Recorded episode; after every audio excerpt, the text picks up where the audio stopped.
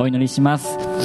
恵み深い天のお父様主の皆を賛美します、えー本日ここに立って、えーメッセージのご用ができることを感謝します。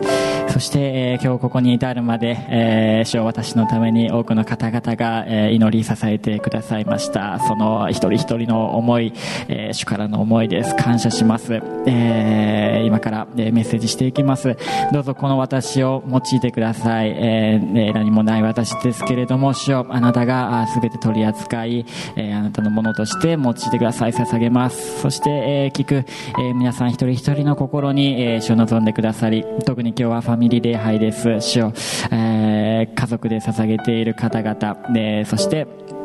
えー聞いている子供たち、えー特に主を望んでくださり、えー主あなたの栄光が本日も、えー表されますことを期待いたします。イエス様の名前によってお祈りします。アーメン。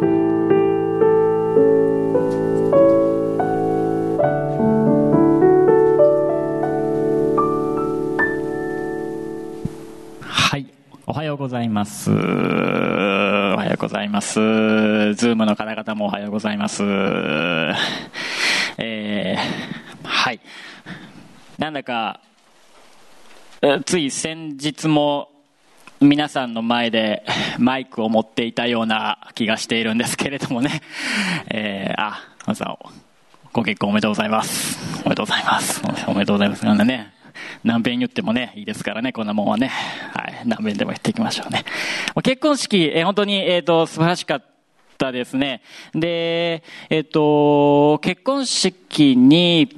ベッセルウォッチでされていた披露宴に関して、あとここでの挙式に関してなんですけども、あの、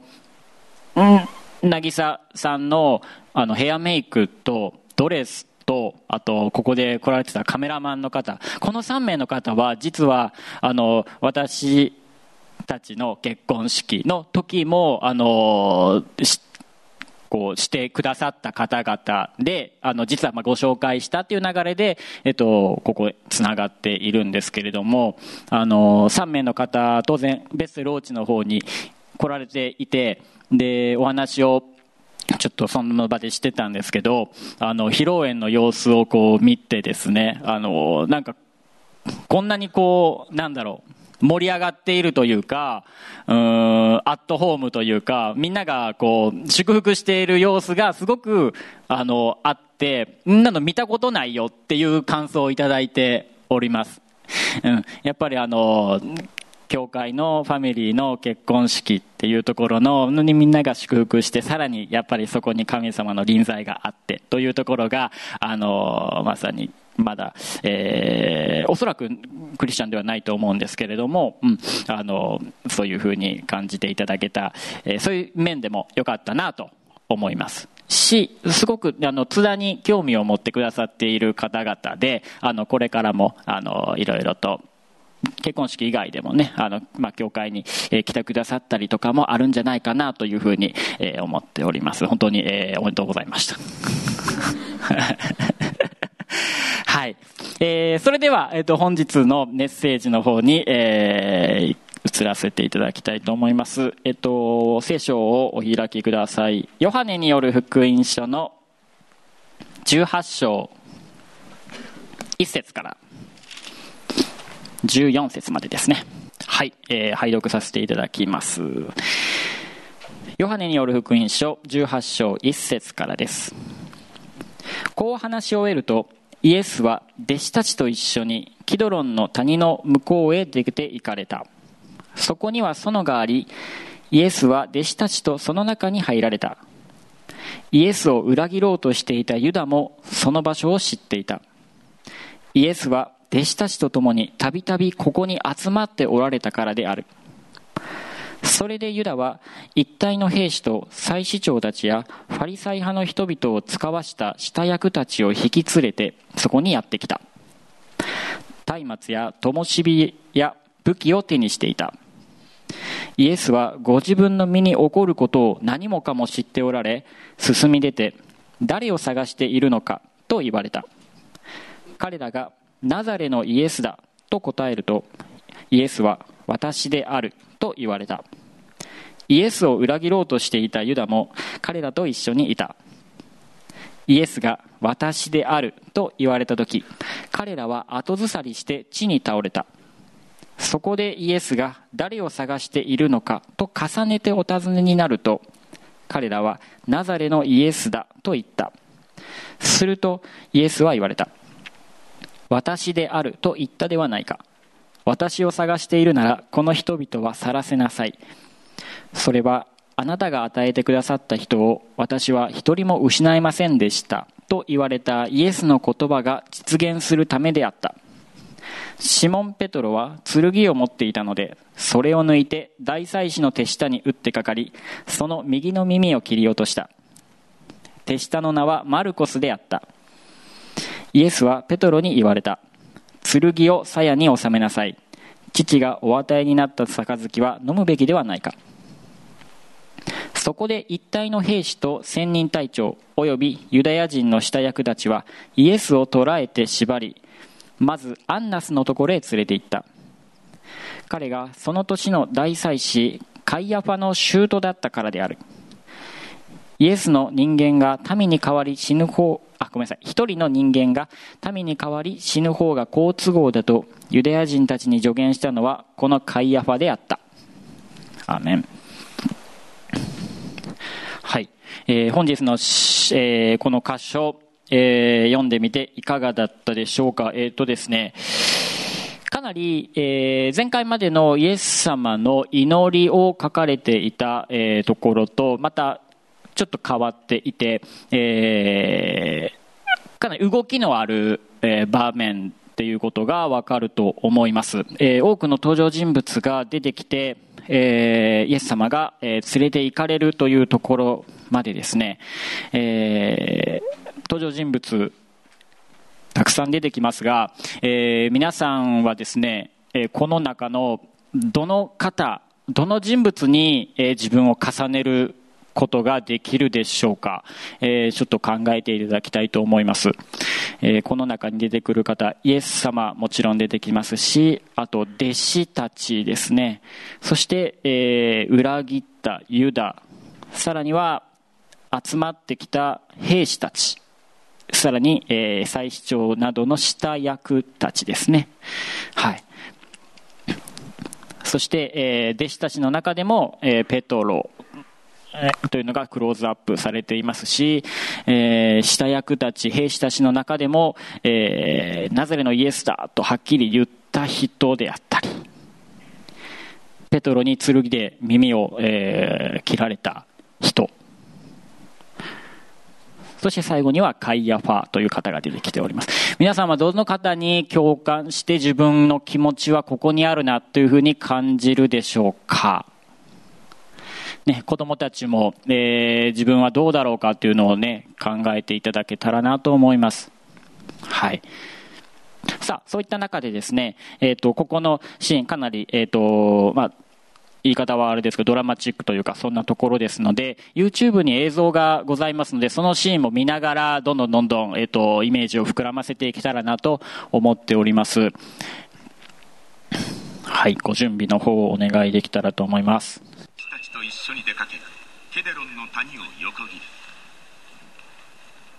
とあるオリーブ園に入っていかれました。イエスは弟子たちと一緒によくここに来ておられイエスを裏切ろうとしていたユダにとっても馴染みのある場所でしたイエスと弟子たちはそこでたびたび会合したからです祭司長とパリサイ人たちはユダに一体の兵士と神殿警備の役人たちをつけて園に差し向けました。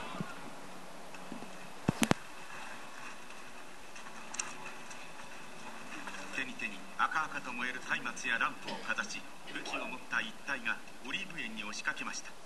イエスはご自分の身に起こることを全てご存知だったので前に進み出て人々を迎えました。裏切り者のユダも一緒でした。誰を探しているのですか？ナザレのイエス？私がイエスです。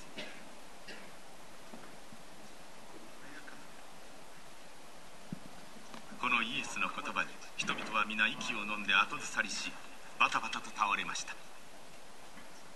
誰を探しているのですか？ナザレのイエスを。私がそうだと言ったではありませんか？目当てがこの私なら他のものは関係ありません。このまま帰らせてあげなさい。それは私にくださった人たちをただの一人も失いませんでしたとイエスが言われた通りになるためでした。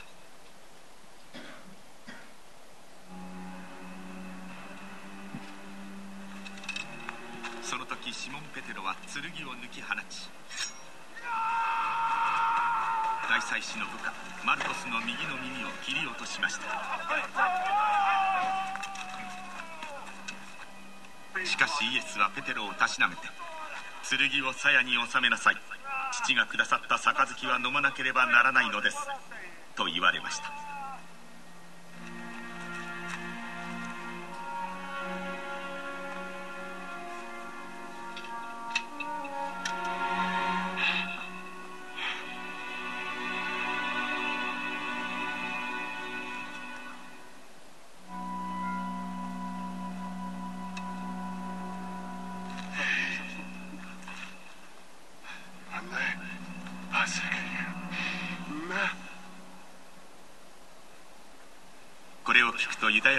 役人たちは大隊長や兵士たちと一緒にイエスに襲いかかり縛り上げました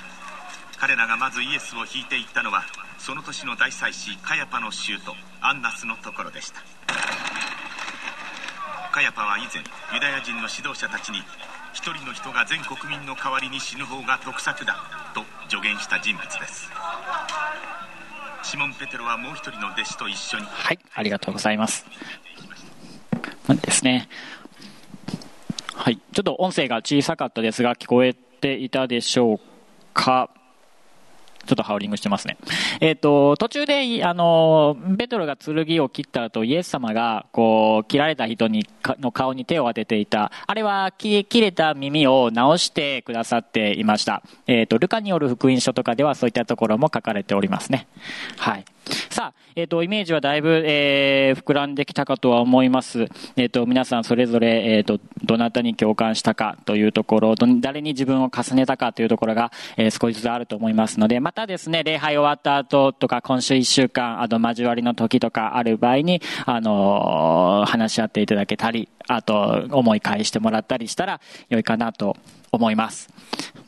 そしてですね、私が、えっと、この箇所をずっと繰り返し、えっと、見ていく中、入っていく中でですね、えっと、私は、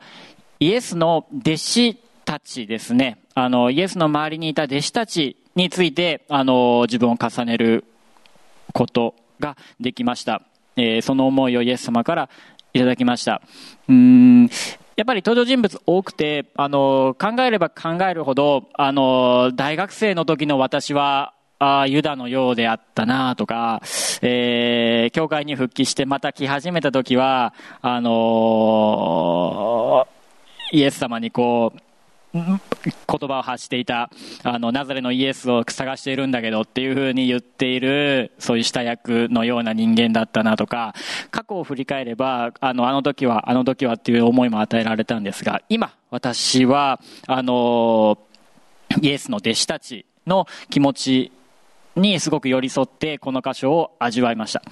はい。えっ、と、どんな風に感じていたかというとですね、あの、中心になっているキーワードは、あの、イエス様が言ったですね、えー、6節で言ってますね。イエスが私である、えー5節にも言っていますね。私であると言われたと。えーその言葉ですね。その言葉を中心に、えっと、話は僕の中で、えっと、進んでいきます。あの、この場、このシーンをですね、ぐーっと物語に入って映像もありましたけれども、入っていくと、映像にもあった通り、えっと、場面は夜なわけですね。4節が3節の方に松明や灯火を持っていたというところも考えても夜なわけですね。このシーンをぐーっと入っていくと、あたりは夜で、私はイエス様と共に、この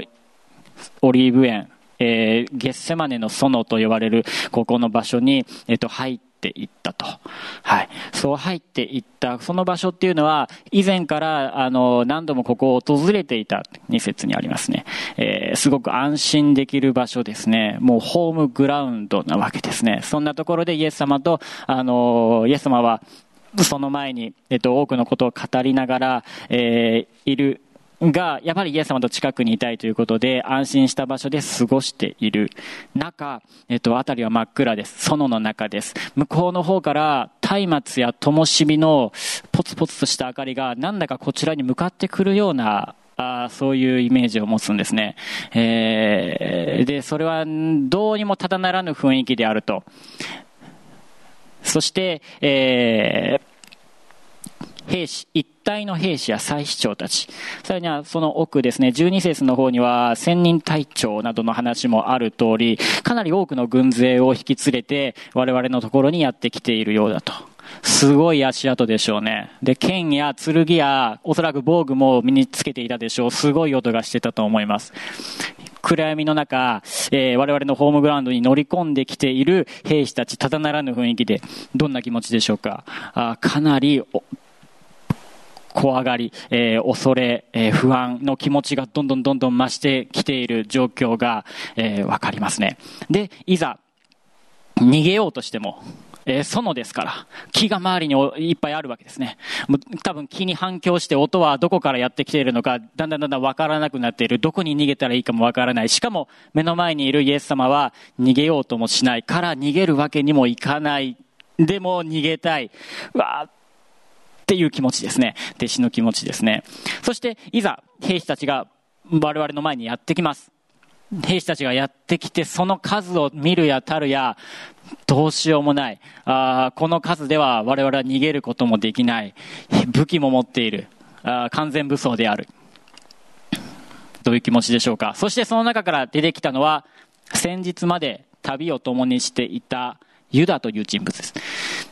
裏切り者のユダが、あその場に顔を出してきます。それを見たとき、えー、おそらく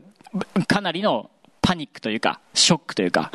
なんであなたがそっちにいるのと。どういうこと？っていうことが初めに来て、その後、ああ、もうダメだ。なぜかというと、裏切り者、先日まで自分たちと一緒にいていたわけですから、我々の行動、我々の考えること、どれぐらいの人数がいて、仲間が誰で、一人も逃がさずというところまで、ユダには全て知れ渡っているわけですね。ああ、終わったなと。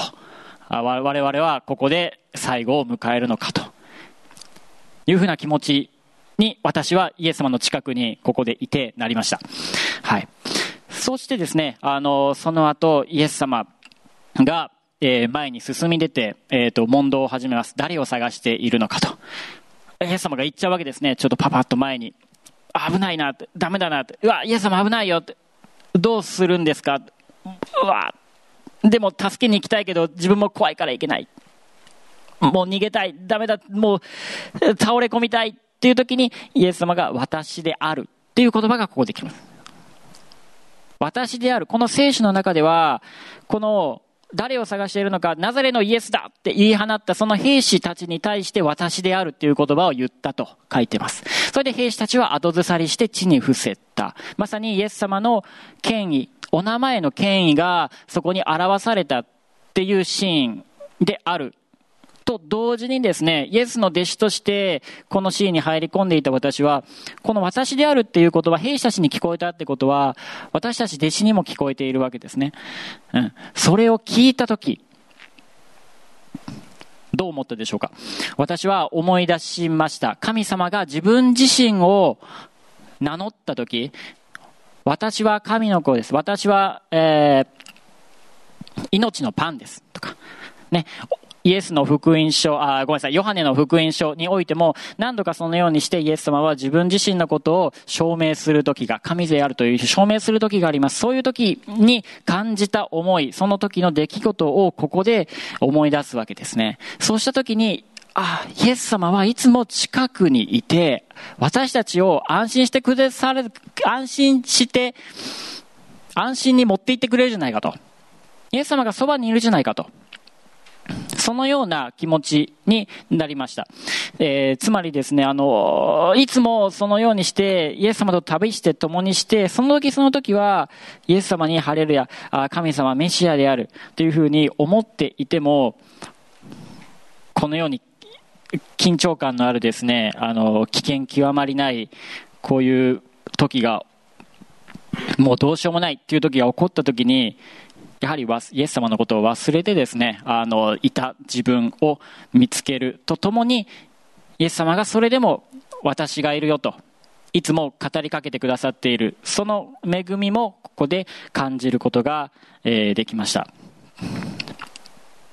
はい。えー、先ほどですね、あのー、大輝くんの証がありましたね。大輝くんの証が、あのー、本当に、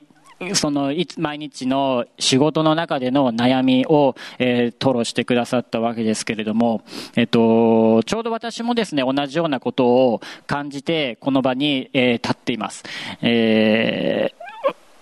ー、くしくも大輝くんと同じ職種、まあ、言ってました営業職ですね。営業職ということで、この、えっ、と、社会で働いているわけですけれども、あの、やはりですね、世の中というものは、あのー、厳しいわけですね。はい。金銭的に言っても、また人間関係で言ってもですね、非常に、えー、厳しいわけです。えっ、ー、と、特にですね、近頃、年末に差し掛かる上で、あ非常に忙しいんです。なんか、すごい薄い言葉ですけど、忙しいんですね。年内の、えっ、と、締めも、えっ、と、しなくちゃいけないし、どういう着地だったかという報告があったりとか、うん、報告をするとともに年内まだまだ売り上げを取らなきゃいけないという最後の追い込みもあるが、さらに来年に向けてどういう、えっ、と、やり方をやっていきますか、どういう計画していきますかという計画も出さなきゃいけない。それが会社に対して、さらにはお得意さんに対してと。ちょっと考えるだけでゾッとするほどの仕事量が今あるわけですけれども、えっ、と、そういう時にですね、あのー、やっぱりクリスチャンなので、神様に祈るわけです。神様助けてくださいと。時間がありません。うん、時間が、遅くまで仕事すれば、それは時間はありますが、この仕事量は僕の体力では無理ですと。僕の知恵では無理ですと。知恵を与えてください。神様どうか。えー、知恵を待ってます。えー、仕事に取り掛かります。それでは。みたいな感じの祈りをするわけです、僕はね。で、それで仕事をする。っていうふうなことが忙しくなればなるほど僕はそういうふうな祈りをしているんですけれども、この聖書箇所を読んで、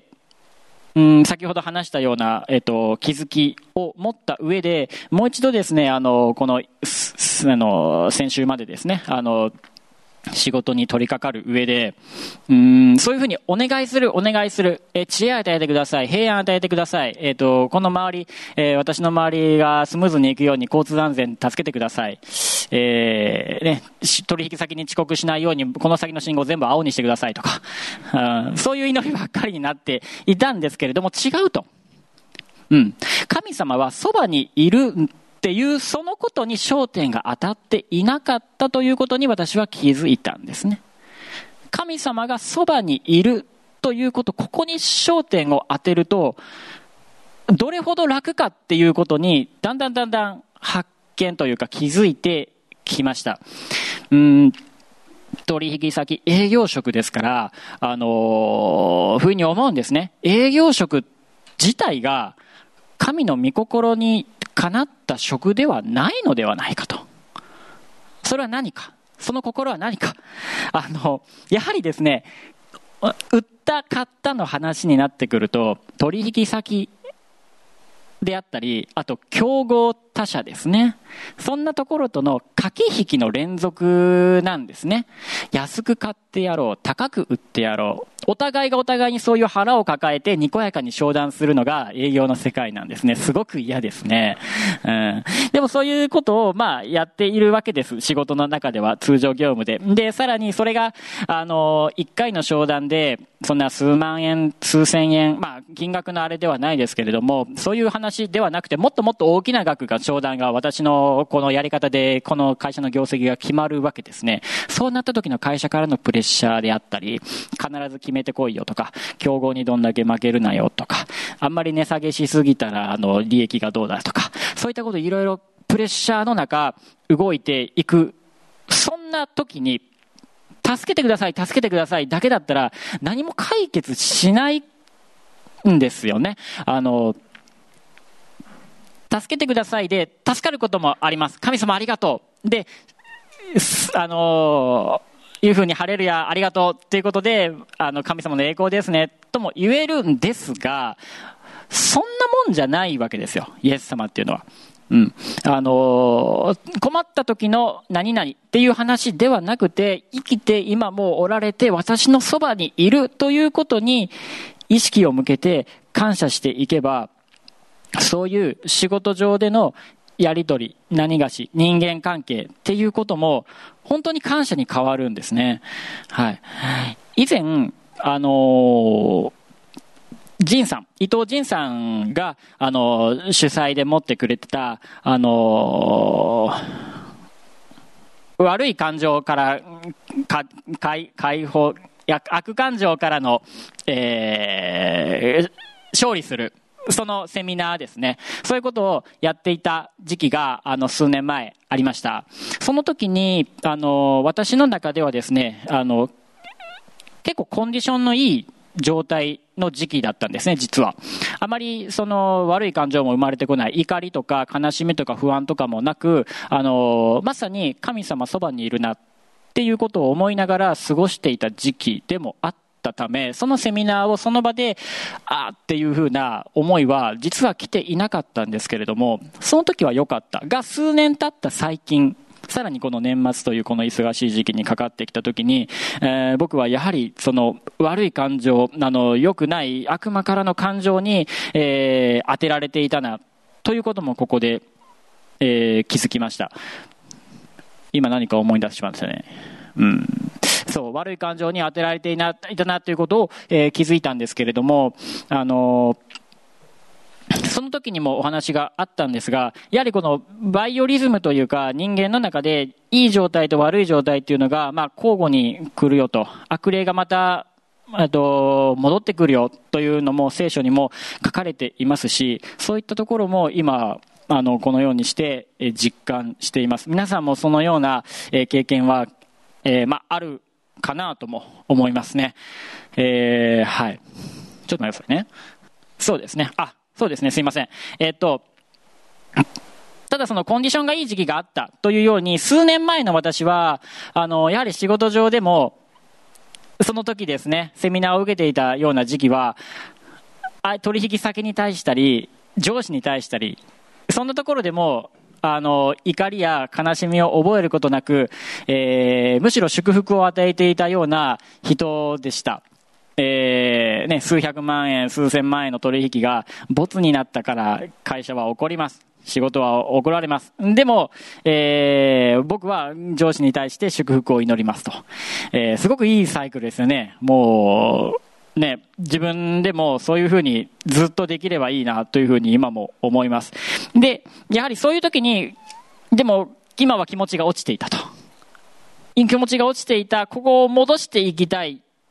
っていう時にやはり聖書を読んだりとか、今回のように、えー、私もこのメッセージが来たからこのようにして18章の1節から14節を深くこう掘り下げて見ていくっていう体験をしましたが、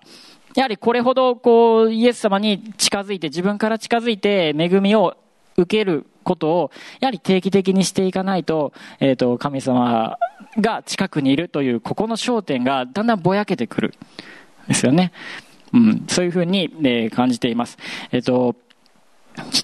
今回のメッセージですね、その方、そのところを思い出すことができて、えー、本当に感謝でした。神様がそばにいる、親が手を繋いでくれるとか、えー、溺れている自分を自ら引き上げてくれるとか、そういった安心感を、あの、イエス様に、えっ、ー、と、受けまして。で、それがあれば、あいいなと。まあ、それ以外は、うん、それ以外は本当に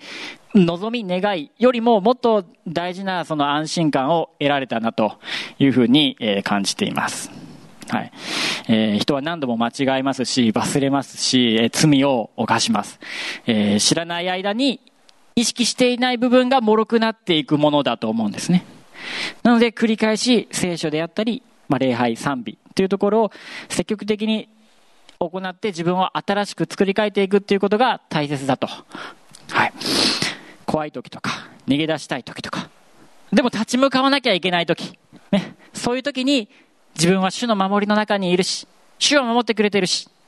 っていうことを思い出して、えー、一週間歩んでいきたい。これから先も一週間じゃないですね。ずっとこれから人生歩んでいきたいなというふうに思ってます。えー、私はこの聖書の箇所で、イエス様の弟子に焦点を、あ自分を重ね合わしました。えっと、やはりですね、イエス様がそばにいるということを思うとき、えー、どこまでそのいう焦点を当てれるかっていうところで、あなたはイエス様の弟子と言えるのか？それとも弟子とは言えずに、クリスチャンなのか？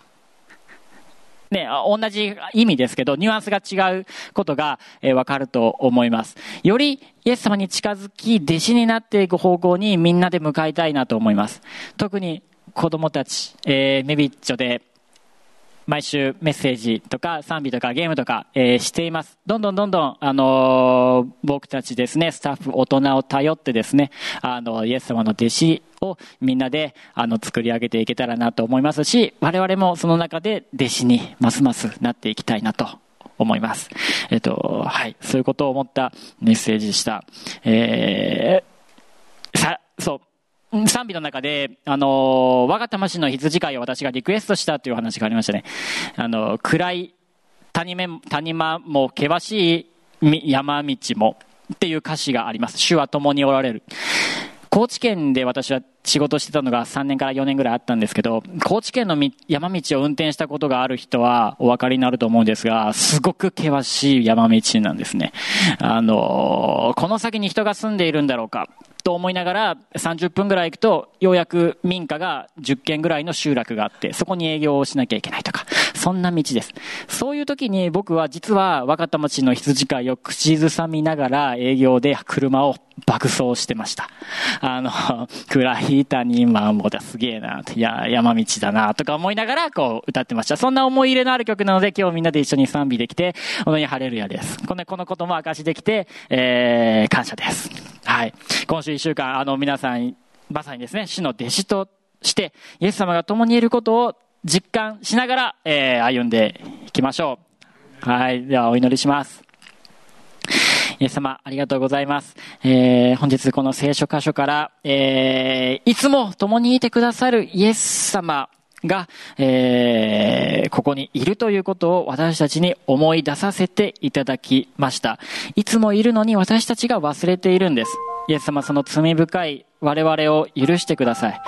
どうかしよう、えー、世の中において困難な状況、えー、人間関係、うまくいかない状況、どうしたらいいかわからないとき、えー、イエス様あなたに助け求める場面があります。助け求めたらあなたは聞いてくださいますし、あなたは本当に愛を持って私たちに、えー、口づけしてくださいます。えー、私たちは本当にあなたがいるというその安心感をいつも持っていたい。あなたがいて、それで私がいると。あなたが一番で私がその後ろをついて手を引いてくれていると。そのようなイメージをいつも持って、主を一週間歩みたい。この世の中を、イエス様あなたと共に歩みたいと願っています。イエス様私たちのこの思い、えー、本当に素直な思いを主をこの礼拝で捧げます。えー、捧げたお一人お一人、えー、一生豊かな恵みと、ああなたの親しい交わりがこの一週間あることを祈ります。今日のメッセージの時、えー、感謝し、主をイエスの、イエス様の名前によってお祈りいたします。アメン。